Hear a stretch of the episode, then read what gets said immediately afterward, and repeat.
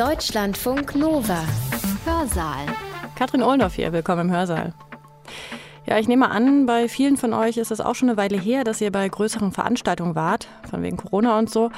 Aber versucht euch doch mal zu erinnern. Ihr seid auf einem Konzert, in einem Club, auf einer Party.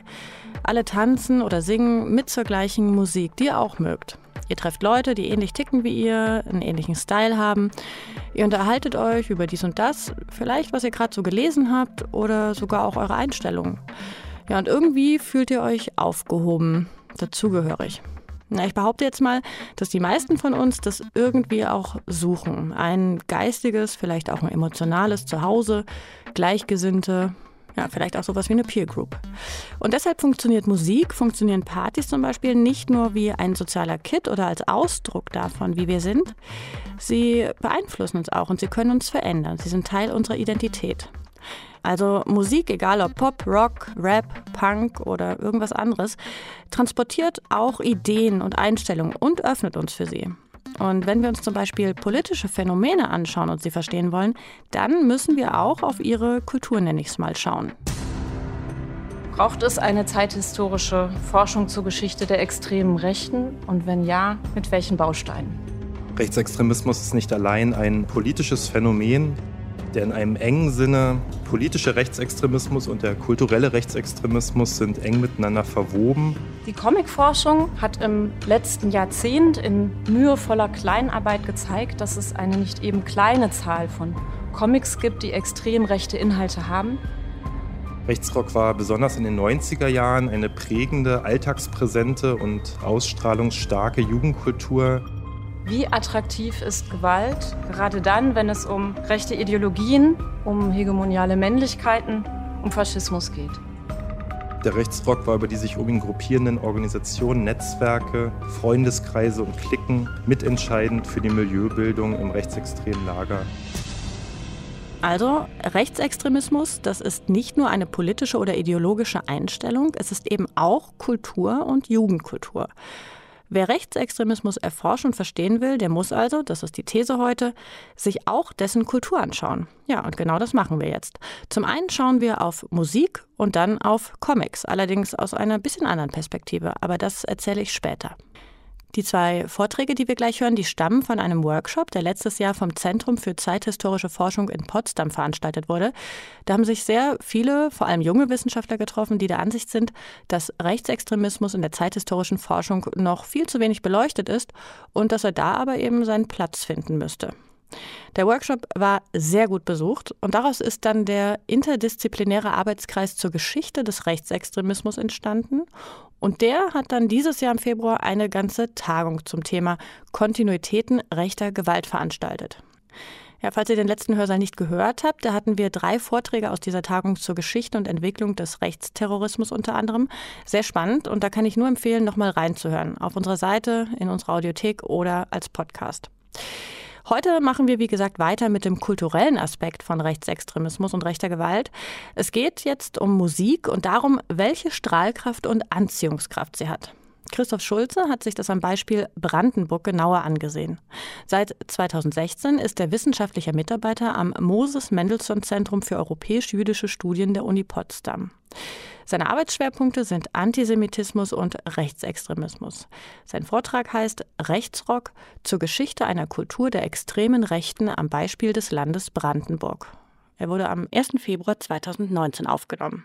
Christoph Schulze. Ausgangspunkte für meinen Beitrag sind die Zwischenergebnisse eines Forschungsprojektes, das wir äh, hier in Potsdam am Moses Mendelssohn Zentrum durchführen. Wir untersuchen dabei den Rechtsrock im Land Brandenburg.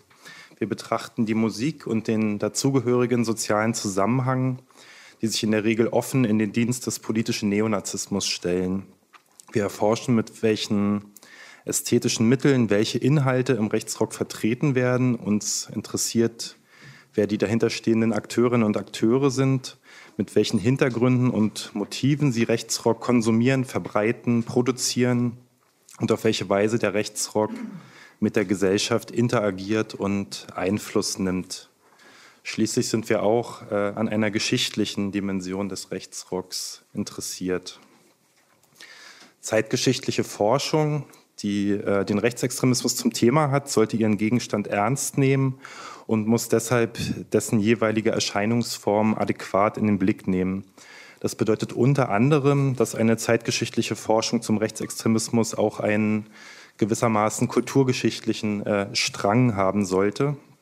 Rechtsextremismus ist nicht allein ein im ganz engen Sinne politisches Phänomen und über die Untersuchung von Ideologie, Strategie oder über Wahlergebnisse zu erfassen, Vielmehr ist in seiner Entwicklung in Deutschland seit 1945 auch als eben sozialer und kultureller Zusammenhang in den Blick zu nehmen. Als ein Zusammenhang, der eine Kulturproduktion entwickelt hat, die sich fortwährend fortsetzte und weiter verzweigte. Dies gilt etwa in Hinsicht auf literarische, musikalische Erzeugnisse und ihre Rezeptionsfelder, aber eben auch zum Beispiel auf Kinder- und Jugendorganisationen wie in der Wiking-Jugend. Diese Bereiche dürften bedeutende Beiträge zur Reproduktionsfähigkeit, für die Vernetzung, für die Sinnvermittlung und Traditionsvermittlung, für die Herstellung von Identität und als Austragungsort strategischer, ästhetischer und in zweiter Linie auch inhaltlicher Debatten geleistet haben. Der in einem engen Sinne politische Rechtsextremismus und der kulturelle Rechtsextremismus sind eng miteinander verwoben, sind aber nicht immer deckungsgleich, sondern stehen in einem permanenten und sich gegenseitig prägenden Austauschverhältnis. Ein Segment eben von einer zeitgeschichtlichen Erforschung der Kultur des Rechtsextremismus sind Untersuchungen zum Rechtsrock. Ähm, als ein Startpunkt für den Rechtsrock in der Bundesrepublik darf man wohl die Gründung der Band Ragnarök ansetzen. Äh, 1977 entstand mit der Gruppe aus der Sphäre der NPD-Jugendorganisation erstmals eine Band, die stilistisch über die tradierten musikalischen Formen des Rechtsextremismus hinausging und die Rockmusik spielte. 1979 und 1980 erschienen Single-Schallplatten. Ein großer Erfolg war Ragnarök allerdings noch nicht beschieden. Der Durchbruch für rechte Rockmusik in der Bundesrepublik kam erst über die sich aus der Punk-Szene herausspaltenden Skinheads und ihre Bands wie zum Beispiel die Bösen Onkels oder die Buddy Checks. Bands, die im Gegensatz zu Ragnarök über eine jugendkulturelle Anbindung, über das sozusagen entsprechende kulturelle Kapital verfügten. In unserem äh, Forschungsprojekt haben wir den Fokus nicht auf eine Geschichte des gesamtdeutschen Rechtsrocks gelegt, sondern einen engeren Zuschnitt gewählt, den Rechtsrock im Land Brandenburg. Die ähm, Vielzahl und die Vielfalt der Quellen, zu denen wir dabei Zugang gefunden haben, hat uns selbst überrascht. Es war ganz erstaunlich, wie viel Material aufzufinden ist, wenn man den Aufwand in Kauf nimmt, Quellenakquise zu betreiben, auch in einem kleinen, relativ bevölkerungsarmen Bundesland wie Brandenburg. Das waren sekundäre Quellen wie zeitgenössische journalistische Arbeiten, behördliche Berichte, aber vor allem auch aus dem Rechtsrock selbst sind umfangreiche Materialien produziert worden, die einer Auswertung zugänglich sind. Ähm, es gibt Selbstverständlich beispielsweise die Veröffentlichung der insgesamt weit über 100 Bands und Projekte, die in Brandenburg Rechtsrock produziert haben. Es gibt solche ähm, Produkte wie Konzertmitschnitte, Flyer, Broschüren, Versandkataloge und ähnliche Materialien. Oder als letztes Beispiel, ganz besonders in den 1990er Jahren gab es eine regelrechte Rechtsrock-Publizistik, die Fanmagazine, Fanzines wurden von Rechtsrock-Akteuren in Klein- und Kleinstauflagen herausgegeben, sind zahlreich irregulär publiziert, manchmal schwer beschaffbar und oft von recht geringer sprachlicher oder journalistischer Qualität. Aber, aber sie gewähren unmittelbare Einblicke in Selbstverständnisse im Rechtsrock, in die Themen und Debatten, Sie sind ein Ort gewesen, in dem Neuigkeiten und Gerüchte verarbeitet wurden und aus denen sich heraus die Entwicklung des Rechtsrock in ziemlich hoher Detailschärfe nachzeichnen lässt. Rechtsrock war besonders in den 90er Jahren eine prägende, alltagspräsente und ausstrahlungsstarke Jugendkultur, äh, ideologisch manchmal diffus und widersprüchlich und durch die Ästhetisierung und Ausübung von Gewalt und Männlichkeit gekennzeichnet. Gerade der Blick auf diese Primärquellen offenbart jedoch auch, dass es ein Fehler wäre, daraus zu schließen, dass der Rechtsrock ein unstrukturiertes Phänomen gewesen wäre, ähm, in dem eine prekäre rassistische Jugend temporär ziellos und letztlich folgenlos einen gewaltsamen Protest artikulierte.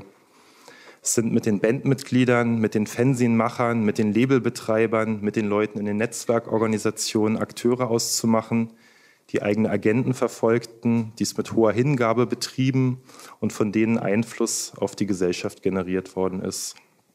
Der Rechtsrock war über die sich um ihn gruppierenden Organisationen, Netzwerke, Freundeskreise und Klicken mitentscheidend für die Milieubildung im rechtsextremen Lager im Land Brandenburg. Rechtsrock stellt sich als ein Phänomen dar, das zwei Dimensionen hat, die jeweils auf eine Wirkungsrichtung nach außen und nach innen hinweisen. Zum einen gibt es eine jugendkulturelle Dimension, also die Musik, Bands, Stars, die Mode waren popkulturelle Kristallisationspunkte für Jugendkulturen wie die Skinheads. Sie fungierten somit äh, auch als Werbeträger nach außen in Richtung interessierter Jugendlicher. Zum anderen ist der Rechtsrock äh, eine Bewegungskultur, eine Kultur, die Teil des Rechtsextremismus ist und mit seiner kulturellen Produktion direkt eben an ihm teil hat und nach innen als eine identitäre, als eine Selbstverständigungsinstanz wirkt. Ich will in der Folge drei Episoden aus der Geschichte des brandenburgischen Rechtsrocks vorstellen. Ein generationsprägendes Konzert, dann das Zusammenspiel von Rechtsrock und Gewalt am Beispiel der Stadt Cottbus und schließlich ein Schlaglicht darauf werfen, welche Entwicklung in der DDR Vorbedingungen für die Genese des neonazistischen Milieus ab 1990 bildeten, hier am Beispiel einer Band aus Frankfurt an der Oder. Im Juli 1991 fand in Brandenburg-Havel ein erstes Großkonzert mit internationalen Neonazi-Stars in Ostdeutschland statt, und zwar auf der Freilichtbühne auf dem Marienberg. Neben deutschen Bands traten auch Dürlewanger aus Schweden und Nori Morse aus Großbritannien auf. Motto des Konzertes war Rock Against Communism, abgekürzt RAC oder RAC. Ähm, der Slogan kommt aus dem britischen Neonazismus, eigentlich eine Entwendung, eine Umkehrung des Ansatzes der antirassistischen Konzerte, die damals äh, in Großbritannien unter dem Slogan Rock Against Racism etabliert worden waren. In Brandenburg an dem Konzert nahmen ungefähr 600 Personen teil. Ein knappes Jahr später, im Mai 92, folgte eine weitere Auflage, gleicher Veranstaltungsort, gleiches Motto. Und da wurde die Dimension der Vorjahresveranstaltung deutlich übertroffen. Es kamen rund 1400 Neonazis aus ganz Deutschland, aus Italien, Schweden, England, Österreich, aus der Schweiz, Radikal, Norimors und Dölewanger waren als Bands schon im Vorjahr beteiligt. Die Polizei äh, schritt trotz zahlreicher und offensichtlicher Gesetzesverstöße nicht ein. Beim Radikal-Song Hakenkreuz äh, erreichte die Stimmung ihren Höchststand, wurde in einem Fernsehen später berichtet.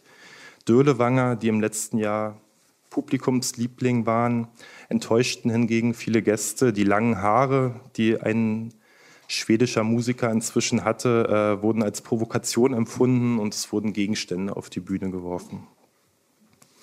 Das Konzert wurde mit professionellem Videoequipment aus mehreren Perspektiven gefilmt und ein Mitschnitt von der NS88 Videodimension veröffentlicht. In Dänemark erschien ein auf drei CDs verteilter Audiomitschnitt.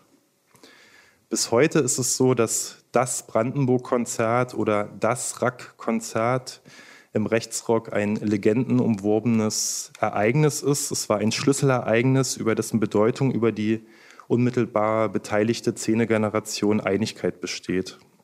Es war das bis dato größte Neonazi-Konzert in der Bundesrepublik. Die Aura von Macht und Gewalt, die von den versammelten Neonazis ausging und die sogar gegen polizeiliches Eingreifen zu immunisieren schien, das hatte eine immense jugendkulturelle Strahlkraft. Die Legendenbildung um das Konzert wurden durch eine damals innovative Technik und Vermarktung begünstigt. Beim Konzert erhielten viele Brandenburger und andere ostdeutsche Neonazis eine Inspiration, um selbst musikalisch aktiv zu werden. Die Auswärtigen brachten aber auch ihre Ideologie mit. Nori Morse stand die britische Band, stand für die terroristischen Konzepte von Combat 18, dem gerade gegründeten bewaffneten Arm des internationalen Rechtsrock-Netzwerk Blatten Annas. Propagiert wurde bei den Konzerten also nicht allein in diffuser Nationalismus oder Rassismus, sondern eine nationalsozialistische Ideologie, offen für eine internationale Kooperation weißer Rassisten und schon jetzt ausgestattet mit terroristischen Ideen. Dazu steht nicht im Widerspruch, dass die stilistischen Regeln der Skinhead-Kultur Geltung hatten, also dass ein langhaariger Musiker es schwer hatte, das Publikum von sich zu überzeugen. Mit Events wie dem äh, Rack-Konzert 1992 wurde die jugendkulturelle Anziehungskraft des Rechtsrocks greifbar.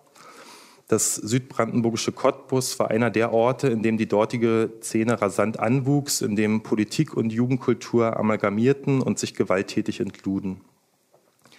All jene, die sich mit der äh, rassistischen Kampagne, die aktuell seit fast zwei Jahren in Cottbus betrieben wird, kritisch beschäftigen, weisen immer wieder darauf hin, dass die Rahmenbedingungen für solche Proteste in der Stadt günstig seien, gerade weil es in der Stadt eine lange Vorgeschichte neonazistischer Jugendkultur und Organisierung geben würde.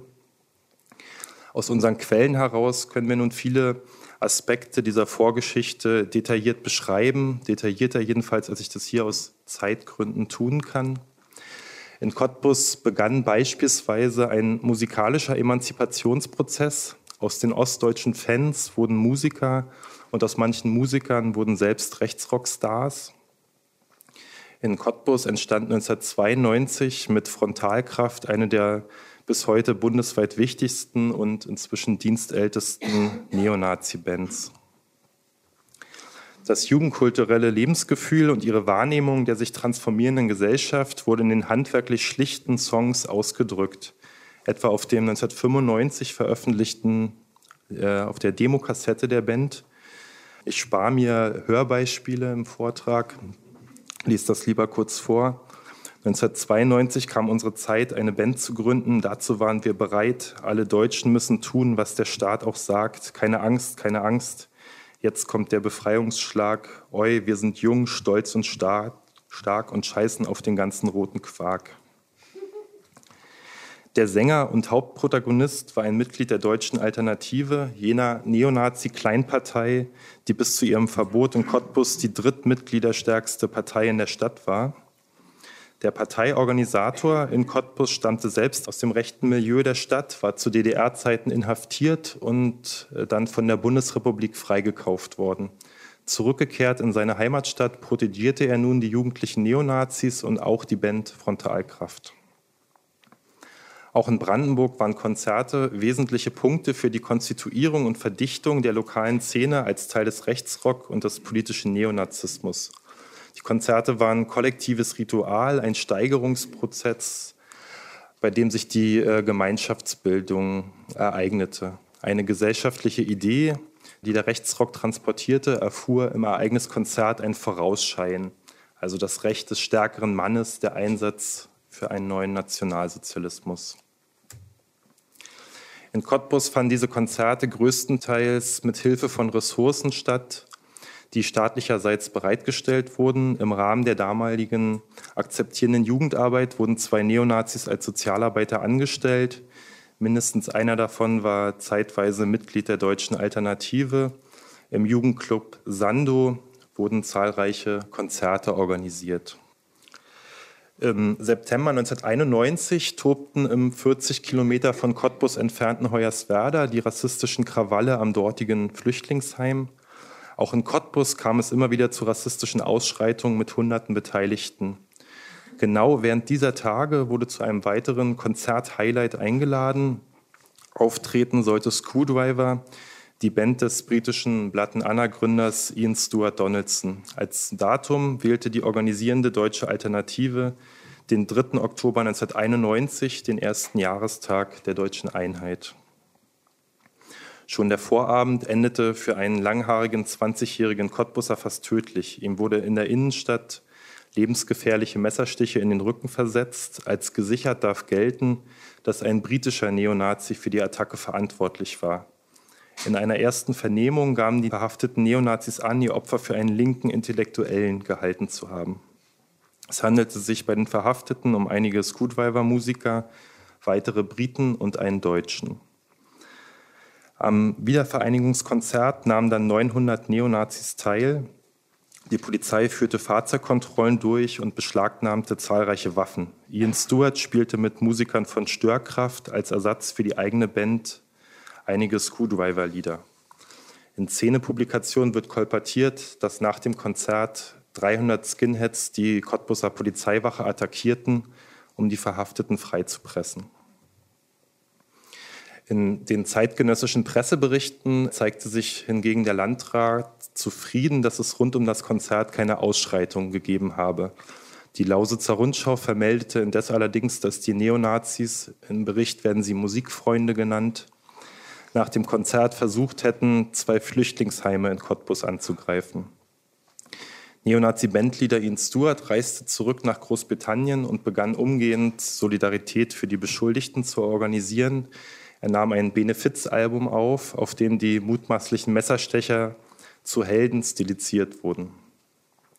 Tatsächlich äh, wurden die Inhaftierten nach Zahlung einer Kaution sehr schnell freigelassen. Äh, die Briten reisten zurück in ihre Heimat und die Verfahren wurden dann später ergebnislos eingestellt.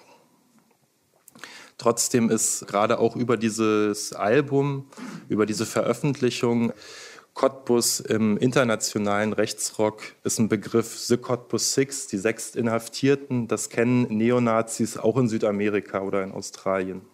Als einen letzten Punkt möchte ich hier auf die Vorgeschichte des brandenburgischen Rechtsrocks hinweisen. In der DDR bildete sich ab den frühen 1980er Jahren ein jugendlicher Neonazismus heraus, der etwas zeitversetzt, aber ähnlich wie in der Bundesrepublik aus der Punkszene heraus entstand, dieser feindlich gegenübertrat und vor allem als Skinhead-Kultur erschien. Das rasante Anwachsen des jugendlichen Neonazismus nach 89 wird verständlich, wenn diese Vorentwicklung beachtet wird nach 89 konnte wachsen, was sich zuvor schon konstituiert hatte. Einer der Stars des gegenwärtigen Rechtsrocks, der Potsdamer Bandleader Uwe Menzel, schilderte in einem Interview vor einigen Jahren genau das. Seine biografische Annäherung an den Neonazismus begann nicht mit seinen ersten Bands in den 90er Jahren, sondern war vorgelagert in der DDR. 1987 sagt er, mit 13 Jahren im Sommer. Ich und ein paar Freunde waren auf dem Weg nach Hause und wir liefen an einer Kneipe vorbei. Plötzlich flogen Flaschen und Stühle durch die Gegend und eine üble Schlägerei ging ab. Das war der Moment, an dem ich zum ersten Mal Skinheads sah. Innerhalb von fünf Minuten war die Kneipe und alle, die daran waren, zerstört und die Skins waren wieder weg. 89 lernte ich dann Skinheads persönlich kennen und ich war von Anfang an von ihrer Weltanschauung beeindruckt. Es war, als ob mir jemand die Augen geöffnet hätte. Sein initiales Interesse am Neonazismus begründet Menzel hier also außerpolitisch und wohl primär jugendkulturell. Eine zufällige Begegnung konfrontierte ihn mit der Aura der Gewalt und Durchsetzungsstärke der Skinheads. Das faszinierte ihn. Ihre Ideologie lernte er erst in einem zweiten Schritt kennen und war dann aber schon gewillt, wie er es ausdrückt, sich die Augen öffnen zu lassen. Über die Punk-Szene in der DDR steht mittlerweile ein recht umfangreiches Wissen zur Verfügung. Eine Beforschung anderer DDR-Jugendkulturen hat begonnen. Über den Neonazismus in der DDR liegen hingegen zwar einige Arbeiten vor, doch bisher keine, die ihre Kultur als solche, ihre Rituale, ihre Musik und so weiter untersuchen. So wird in der Literatur die Annahme vertreten, dass es in der DDR keine Rechtsrock-Bands gegeben habe. Nur zwei Bands, Brutale Haie aus Erfurt und Bomber aus Merane, werden als Ausnahmen genannt da deren Wurzeln knapp in die Endphase der DDR reichen. Es kann wohl aber als gesichert gelten, dass der jugendkulturelle Neonazismus der DDR noch nicht erschöpfend ergründet ist. Beim Studium der Quellen sind wir auf eine Rechtsrockband gestoßen, die zwischen 1985 und 1986 in Frankfurt an der Oder existierte. Ein junger Skinhead, zuvor war er der Heavy Metal und dann der Punk-Szene verbunden mietete im Sommer 85 eine Wohnung an, die bald als Proberaum für seine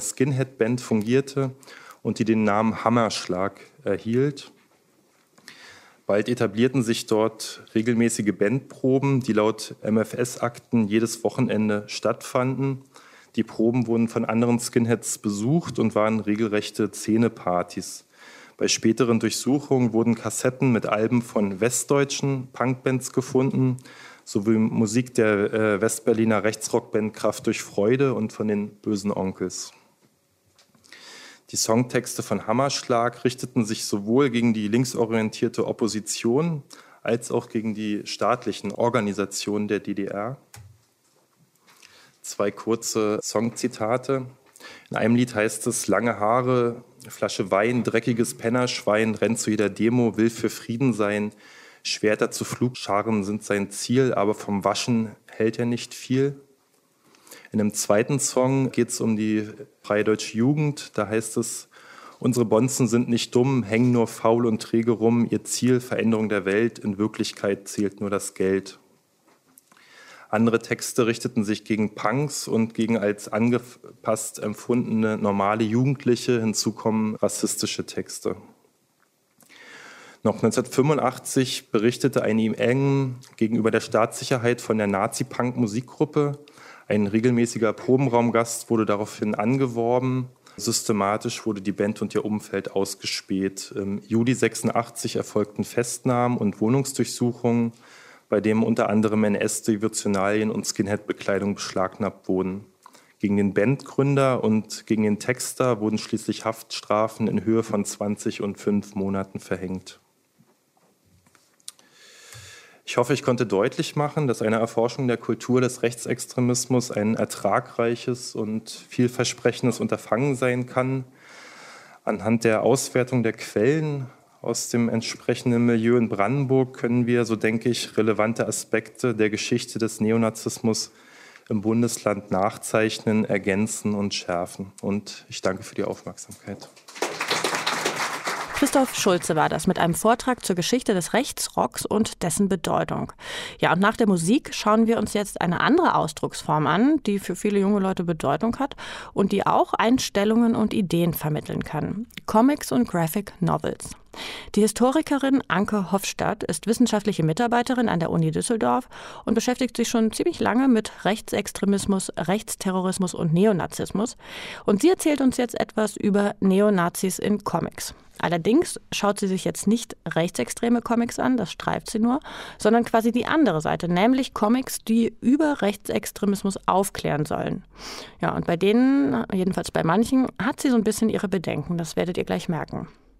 Der Neonazi im Comicstrip über Graphic Novels in der historisch-politischen Bildung heißt ihr Vortrag und der stammt auch vom Februar 2019.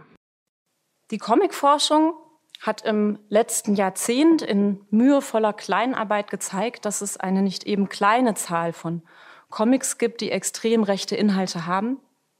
Nicht wenige, die explizit als extrem rechte Comics gelesen werden und auch solche sein möchten. Wer den Sammelband Rechtsextremismus, Rassismus und Antisemitismus in Comics kennt, findet zahlreiche Beispiele für den deutschsprachigen Raum auch wenn es verlockend ist, in einen Überblick zur extrem rechten Comic-Veröffentlichung einzusteigen, möchte ich mich an dieser Stelle jedoch bremsen. Ich habe Material mitgebracht, ich packe das gleich auch aus, wer sich dafür interessiert. Ich habe einiges ähm, in dem Sammelband, was Sie ihr dann da auch nochmal nachschauen könnt, den ich übrigens sehr empfehle. Aber um rechte, extrem rechte Comics geht es in meinem Beitrag nicht. Vielmehr möchte ich mich der Frage widmen, wie Comics dazu beitragen können, sich und andere über, über die extreme Rechte zu informieren, Hintergründe extrem rechter Ideologien zu verstehen oder den Kit nachzuvollziehen, der extrem rechte Strukturen zusammenhält oder attraktiv macht. Es geht mir um Comics, die das Thema Neonazismus und extreme Rechte aufgreifen, sie zu ihrem Inhalt machen von draußen drauf schauen, sie beschreiben, eine Gegenerzählung oder auch eine Konfrontation aufmachen. Einige dieser Comics haben in der politischen Bildungsarbeit zum Themenfeld seit einigen Jahren einen zunehmend festeren Platz, eben weil sie Comics sind. Andere wiederum sind hierzu nahezu unbekannt. Mit welcher Begründung Comics in der Bildungsarbeit zum Einsatz kommen, wen sie ansprechen sollen oder ansprechen können, wie die konkrete Praxis der Bildungsarbeit mit Comics aussehen kann und welche Herausforderungen oder Detailfragen sich dabei eröffnen, möchte ich im letzten Teil meines Beitrages beschreiben, mit einem Beispiel aus meiner eigenen Arbeit vorstellen. Dem vorweg möchte ich Ihnen und euch aber zunächst einen etwas ausführlicheren Überblick zu Comics gegen Rechts geben. Ich muss mich hierbei aber leider auf einige wenige Beispiele beschränken, werde einen ganzen Bereich ja nahezu auslassen müssen. Die von staatlichen Stellen herausgegebenen Comics gegen Rechtsextremismus und Rassismus, von denen es doch einige gibt.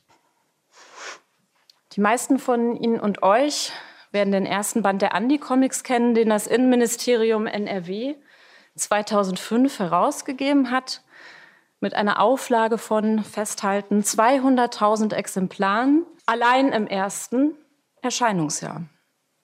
Nicht vergessen möchte ich an dieser Stelle Comic-Veröffentlichungen von NGOs, von Beratungsstrukturen gegen rechte und rassistische Gewalt etwa. So erzählt zum Beispiel Jetzt reicht's in oder jetzt rechts in Sachsnitz die Geschichte der Folgen eines rassistisch und rechtsmotivierten Angriffs auf einen Jugendlichen, der sich nach einer Hetzjagd durch die fiktive Kleinstadt Sachsnitz vor einer Meute von Neonazis in einen Jugendclub flüchten, später dann mit Unterstützung solidarischer Menschen eine Beratungsstelle für Betroffene rechter und rassistischer Gewalt aufsuchen kann. Die HerausgeberInnen die Vereine Amalhilfe für Betroffene rechter Gewalt und Akubitz-Pirna thematisieren in Jetzt reicht's, jetzt rechts in Sachsnitz allerdings auch polizeiliches Ermittlungsverhalten wie etwa Täter-Opfer-Umkehr oder die Entpolitisierung rechter und rassistischer Gewalt. Etwas, das uns im Comic Drei Steine, den ich Ihnen später vorstellen möchte, wieder begegnen wird.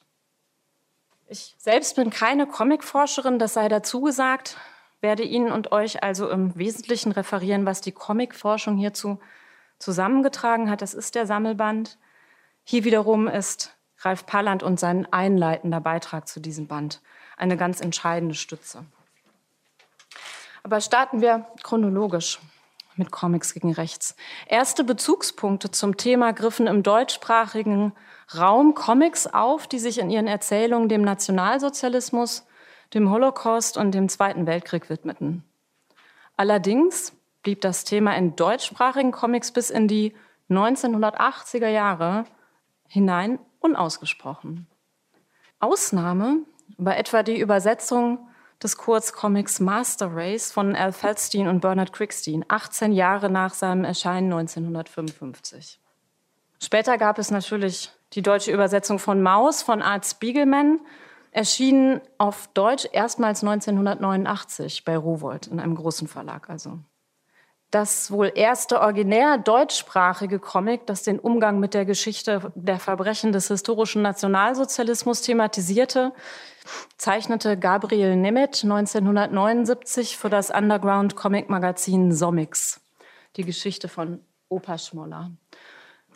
Underground-Comics, vor allem aber Comics, die Protagonistinnen und Protagonisten aus den neuen sozialen Bewegungen zeichneten und schrieben, waren dann auch die ersten, die Neonazismus, die extreme Rechte und rassistische Gewalt explizit zu ihren Inhalten machten.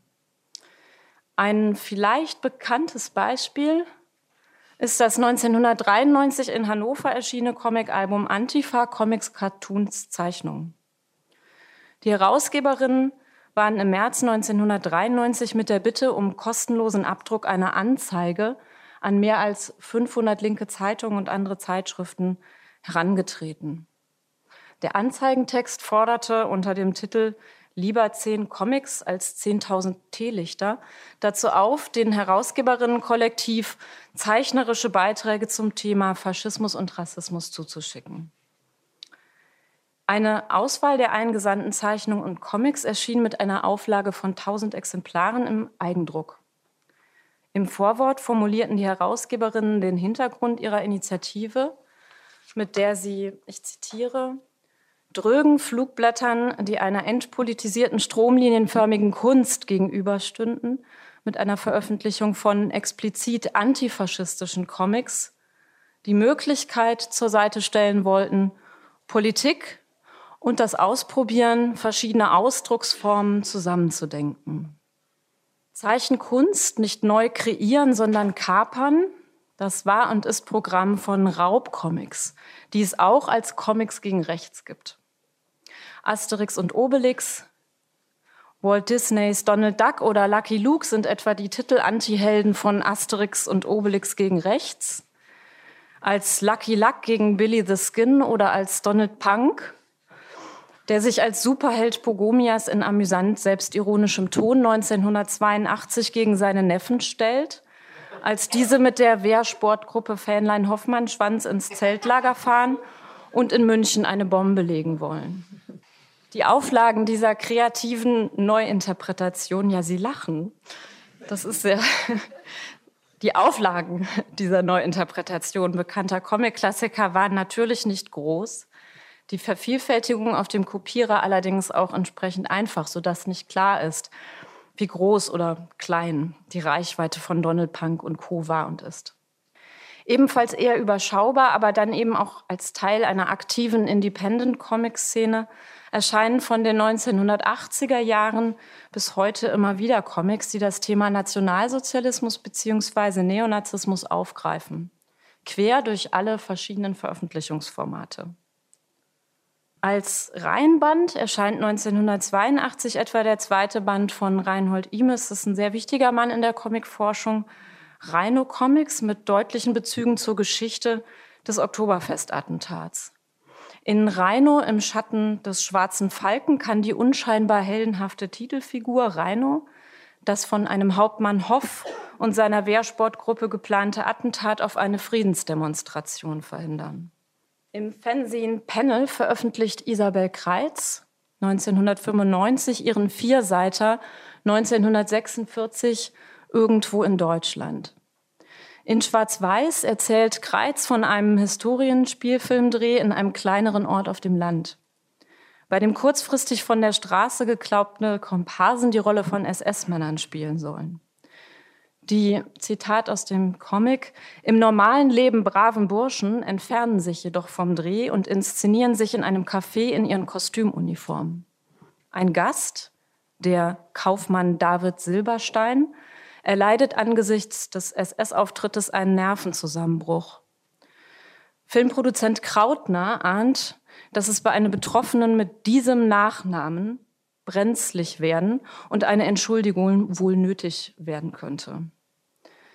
In ihrem offenen Ende schließt die Geschichte mit der Verknüpfung von NS-Täterschaft und Neonazismus. Sie haben ihre Komparsen wirklich gut ausgewählt, sagt der schockierte Silberstein. Ich hatte in dieser Gegend des Öfteren mit der SS zu tun. Glauben Sie mir, es sind genau dieselben Leute. Je nach Einschätzung weit weg oder ganz nah dran an aktuellen Bezügen zur Gegenwart und zur Zeitgeschichte der extremen Rechten sind auch jüngere Veröffentlichungen im Independent-Format, zum Beispiel der dystopische Mehrteiler Engel von Berlin von Tompa, in dem ein einzelner anonymer Held im Jahr 2029 gegen eine neonazistische Geheimorganisation kämpft, die die Macht über Berlin ergreifen will. 2014 schließlich sorgten der Journalist David Schraven und der Zeichner Jan Feind mit ihrer grafischen Reportage für Aufmerksamkeit wollten die beiden mit der als Comic gestalteten journalistischen Arbeit doch die Geschichte von Combat 18 und Blood and Honor in Dortmund am Beispiel der Figur des Neonazi-Skinheads Albert S. nachzeichnen, den Schraven, der Journalist, als seine Quelle zur Dortmunder Nazi-Szene beschreibt. Weiße Wölfe hat ihm, Jan Feind und dem Korrektivverlag 2015 den Deutschen Reporterpreis eingebracht. Rezensentinnen aus dem Bereich Comic waren aber nicht nur begeistert. Ich möchte aus einer Rezension zitieren, weil sie meinen nächsten Fragen anstößt. So beschreibt der Rezensent Thomas Kögel 2015, dass er vor allem vom Look des Comics und der Darstellung von NS-Symbolen nachhaltig irritiert sei. Ich zitiere. Das beginnt schon beim stilisierten Doppel-S auf dem Cover und setzt sich im Innern fort, wenn als Trenner zwischen einzelnen Kapiteln schwarze Seiten eingesetzt werden, auf denen jeweils ein Symbol aus der Nazi-Ikonografie prangt. Reichsadler, Hakenkreuze, Lorbeerkränze und ähnliches. Man wird das Gefühl nicht los, dass die Macher damit dafür sorgen wollten, dass ihr Buch möglichst verwegen und gefährlich daherkommt. Nicht wie ein sauber steriles Lehrbuch, sondern dreckig und wahrhaftig. Mit diesem Look, der noch von künstlichen Tintenflecken und Abnutzungsspuren unterstützt wird, scheint man sich ein bisschen was vom Ruch des Verbotenen, den die Neonazi-Szene und deren Corporate Design besitzt, ausleihen zu wollen. Eine eher unnötige und ziemlich fragwürdige Entscheidung, resümiert die Besprechung. Weiße Wölfe ist heute auch Teil der politischen Bildungsarbeit zum Thema. Wie gehen nun das kritische Urteil des Rezensenten und die politische Bildungsarbeit zum Comic Weiße Wölfe zusammen? Das müssten wir wohl die politischen Bildnerinnen und Bildner fragen, die die Bildungsbausteine zum Weiße Wölfe Comic konzipiert und gestaltet haben. Ich habe die leise Hoffnung, aber ähm, dass es ja von hier, von diesem ähm, Kreis, sich vielleicht einen Tipp oder einen Kontakt geben könnte, um in den Austausch mit den Kolleginnen und Kollegen zu kommen. Vielleicht weiß jemand, wer das gewesen ist. Mich würden Ihre Erfahrungen sehr interessieren interessieren, ob die in der Rezension als kritisch angesprochene Authentizitätsfalle in der Darstellungsweise von Weiße Wölfe in der Bildungsarbeit eine Rolle gespielt, ihren Platz in der Analyse gefunden hat. Denn vor ein ganz ähnliches Problem habe ich mich gestellt gesehen, als ich selbst gefragt worden bin, ob ich anlässlich der Comicausstellung einen Bildungsbaustein, einen Workshop für Jugendliche entwickeln wolle. Von dieser Arbeit und von dem Comic, den ich als zentrales Beispiel für meine offenen Fragen mitgebracht habe, möchte ich gerne nun im Schlussteil erzählen. Der Rezensent des Weiße Wölfe Comics schreibt in seiner Besprechung, dass sich ihm der Eindruck aufdränge, David Schraben habe, ich zitiere, Weiße Wölfe nicht so sehr deshalb als Comic gemacht, weil er den Stoff in dieser Form am liebsten und am besten transportieren kann, sondern um mit um damit ein Publikum zu erreichen, das er in einer Textreportage nicht erreichen würde. Anders ist das bei dem Comic Drei Steine, denn sein Autor und Zeichner Nils Oskamp ist Comiczeichner. Folgerichtig kann es für ihn auch nur das Erzählformat des Comics sein, mit dem er eine sehr persönliche Geschichte erzählt, nämlich seine eigene. Die 2015 und 2016 in einer kürzeren Bildungsfassung und einer längeren Ausgabe bei Panini Comics erschienene Graphic Novel erzählt die Geschichte des Autors und Zeichners, der Beginn der 1980er Jahre in Dortmund von Neonazis und rechten Hooligans unter anderem aus den Reihen der Borussenfront mehrfach angegriffen und zuletzt schwer verletzt wird. Unterstützung erhält er nicht. Seine Familie, Mitschülerinnen, Lehrerinnen, Niemand steht ihm zur Seite. Selbst die Polizei, bei der er nach dem massivsten Angriff Anzeige stellen möchte, nimmt die Tat nicht ernst, verweist den Verletzten an das Sorgentelefon. Explizit autobiografisch angelegt diskutiert der Autor Oskamp in Drei Steine vor allem die Dynamiken rechter Gewalt, die Strategien rechter Raumergreifungen und die Notwendigkeit von Gegenwehr und Selbstverteidigung und darin ausdrücklich auch die Möglichkeit, sich mit den Mitteln massiver Gewalt gegen die gewalthaften Neonazi-Angriffe zur Wehr zu setzen. Das Motiv der drei Steine ist hier erzählleitend, denn die Hauptfigur Nils hat zu Beginn der Geschichte drei Steine gefunden, aufgehoben auf einem jüdischen Friedhof. Zwei der drei Steine sind für Nils eine Waffe, vielleicht auch drei die er gegen die Angreifer einsetzt, ganz bewusst und auf drei verschiedenen Ebenen. Zuerst als Waffe zur Notwehr, dann als Zeichen des Verzichts auf massive Gewalt in einer Situation, in der sein Angreifer nicht mehr mit einem blauen Auge davongekommen wäre, schließlich als Symbol der Erinnerung an die Folgen rechter und rassistischer Gewalt, niedergelegt in Yad Vashem zur Erinnerung an die Widerstandskämpferinnen gegen den Nationalsozialismus. In der kürzeren Ausgabe, geplant für den Einsatz im Schulunterricht, sind Teile der Erzählung im Comic-Format ersetzt durch Fließtexte. Die brutalsten Panel fehlen, die Handlung wird beschrieben, nicht gezeichnet. Dies ist umso bemerkenswerter mit Blick auf die Vermittlungsarbeit jenseits der Buchdeckel. Denn zwei Ausstellungen, unter anderem der Skizzenblätter ähm, aus drei Steine, zeigten 2017 und 2018 eben diese in der Schulausgabe des Comics nicht vorgesehenen Gewaltdarstellungen, und zwar großformatig und an spannungsvollen Orten. In der Gedenkhalle in Oberhausen und im Kreismuseum Wewelsburg der ehemaligen SS-Ordensburg unweit von Paderborn. Der Autor und Zeichner hat im Rahmen der Ausstellung Workshops für Schülerinnen und Schüler gestaltet. Als Hauptzeuge des Geschehenen berichtet er vor allem den, von den Folgen, die die Angriffe für ihn hatten, von den Albträumen und dem Gefühl, hilflos und ohne Unterstützung zu sein. In einem Interview habe ich Nils Oskam 2018 dazu befragt, wieso die brutalsten Gewaltszenen in der Schulausgabe fehlen. Neben pragmatischen Gründen nennt Oskamp, dass er sich sehr wohl an seiner Zielgruppe orientiert habe. Auch wenn er sich tatsächlich mehrfach nur dadurch gegen rechte Angriffe habe wehren können, weil er ein Messer zücken konnte und auch damit umzugehen wusste, bleibt diese Form der Notwehr in seinem Comic unerwähnt. Ich möchte zitieren.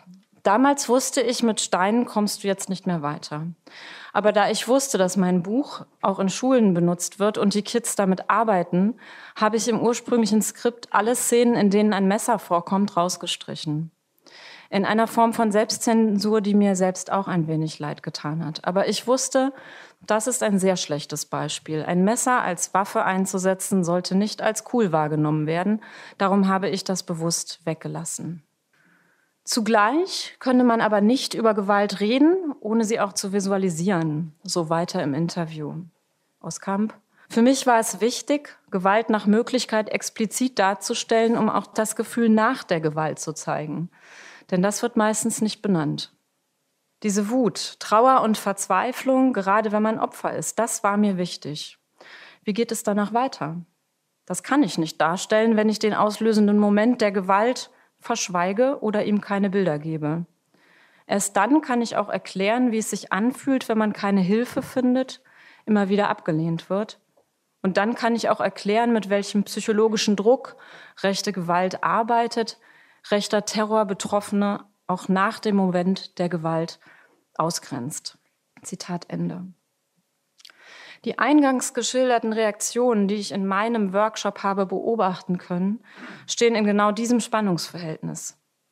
Denn neben der Faszination für die Gewaltdarstellung war ein zweiter Punkt für die Teilnehmerinnen und Teilnehmer ebenso wichtig. Die Frage, warum hat ihm eigentlich keiner geholfen? An genau diesen beiden Punkten, das schlägt auch die Medienpädagogik und Geschichtsdidaktik im Umgang mit Comics als Bildungsmaterial vor, gilt es einzuhaken und das auf zwei sehr unterschiedlichen Ebenen. Zum einen, was genau ist es, das im Comic die Dynamiken von Gewaltdarstellung noch einmal anschiebt? Hier braucht es das Handwerkszeug versierter Medienanalyse. Denn gerade in Comics steht den Leserinnen ein großer Interpretationsspielraum zur Verfügung, je nach den Bildern im Kopf und unseren Kenntnissen, die wir mitbringen. Das liegt vor allem an der Funktionsweise des Comics, denn zwischen den Panels, also den Bildern, liegt ein Zeitloch, eine Lücke, die wir im Sprung von einem Bild zur nächsten selbst schließen, manchmal sogar schlussfolgern müssen. Zwischen den Panels ist also reichlich Platz, inhaltlich zu dramatisieren, zu beschleunigen, manchmal sogar mit Geräuschen oder dem Stocken des Atems zu füllen. Perspektiven, Erzähllücken zwischen den Bildern, das macht Comics und Film zu Verwandten. Ich möchte Ihnen und euch fast zum Schluss ein Beispiel im Vergleich zeigen. Du? Was machst du denn hier? Ich muss mal stinken, du Stinker! Scheiße!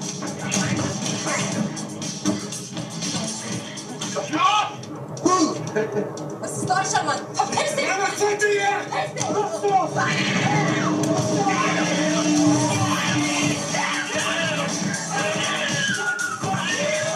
Das ist der Film Kriegerin. Die Bildnerinnen und Bildner unter uns können vielleicht noch mal ein Feedback geben, wie oft dieser Film tatsächlich in der Bildungsarbeit benutzt wird. Ich habe unterschiedliche Positionen dazu gehört, aber ich habe das Gefühl, er wird oft benutzt. Und jetzt ein Trailer zum Comic Drei Steine im Vergleich dazu. Dortmund Anfang der 80er Jahre. Wegen der hohen Arbeitslosigkeit nach dem Niedergang von Kohle und Stahl hatten die Neonazis leichtes Spiel.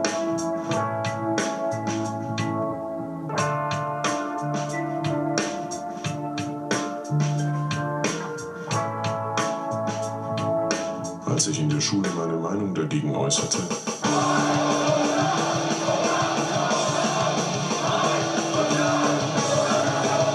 hätte mich das fast umgebracht. Das war der Filmtrailer zum Comic. Filmanalyse gehört seit James Monacos Filme verstehen auch zum Handwerkskoffer von Historikerinnen und Historikern, die sich mit Filmen als Quelle beschäftigen. In der zuerst gezeigten Filmszene liegen bestimmte Elemente der Filmbildgestaltung auf der Hand. Handyfilmoptiken geben Authentizität und Gleichzeitigkeit vor. Draufsichten und bedrohliche Froschperspektiven formen die Erzählhaltung. Die Stiefel, vielleicht haben Sie den in anderen Comics auch schon mehrfach gesehen, die wir schon beinahe prototypisch zu sehen bekommen, wenn es um rechte Gewalt geht, markieren das Thema. Diese ästhetischen wie technischen Aspekte in der Bildungsarbeit zu thematisieren, ist kein Zauberwerk und das kann durchaus auch für Comics gelten. Es muss nur gemacht werden und das funktioniert. Und der aufwühlende Inhalt, dass Comics emotionales Lernen unterstützen, wird aktuell in der Lernforschung als gesetzt angesehen. Wie damit umzugehen ist, ist in der Fachwelt der Didaktik allerdings noch lange nicht ausdiskutiert. Letzten Endes scheint es aber vor allem wichtig, Fragen nach Positionierungen, nach Gefühlen und Haltungen, wie zum Beispiel in drei Steine diskutiert werden, aufrichtig aufzugreifen. Dazu gehört auch, dass Comics als Quelle Anerkennung finden und wir uns die Zeit nehmen, uns mit ihnen auseinanderzusetzen. Und dann kann das auch klappen. Danke. Anke Hofstadt habt ihr gehört mit einem Vortrag über Neonazis in Comics. Ja, und damit sind wir schon am Ende unserer zwei Sendungen zur zeithistorischen Forschung zum Rechtsextremismus. Wenn ihr mehr über das Thema oder von den Veranstaltungen wissen wollt, aus denen jetzt die Vorträge stammten, klickt auf unsere Seite deutschlandfunknova.de slash Hörsaal. Da findet ihr zu allen Hörsälen immer Infos und Links. Mein Name ist Katrin Ohlendorf. Schön, dass ihr dabei wart. Passt auf euch auf. Tschüss. Deutschlandfunk Nova. Hörsaal. Samstag und Sonntag um 18 Uhr. Mehr auf deutschlandfunknova.de.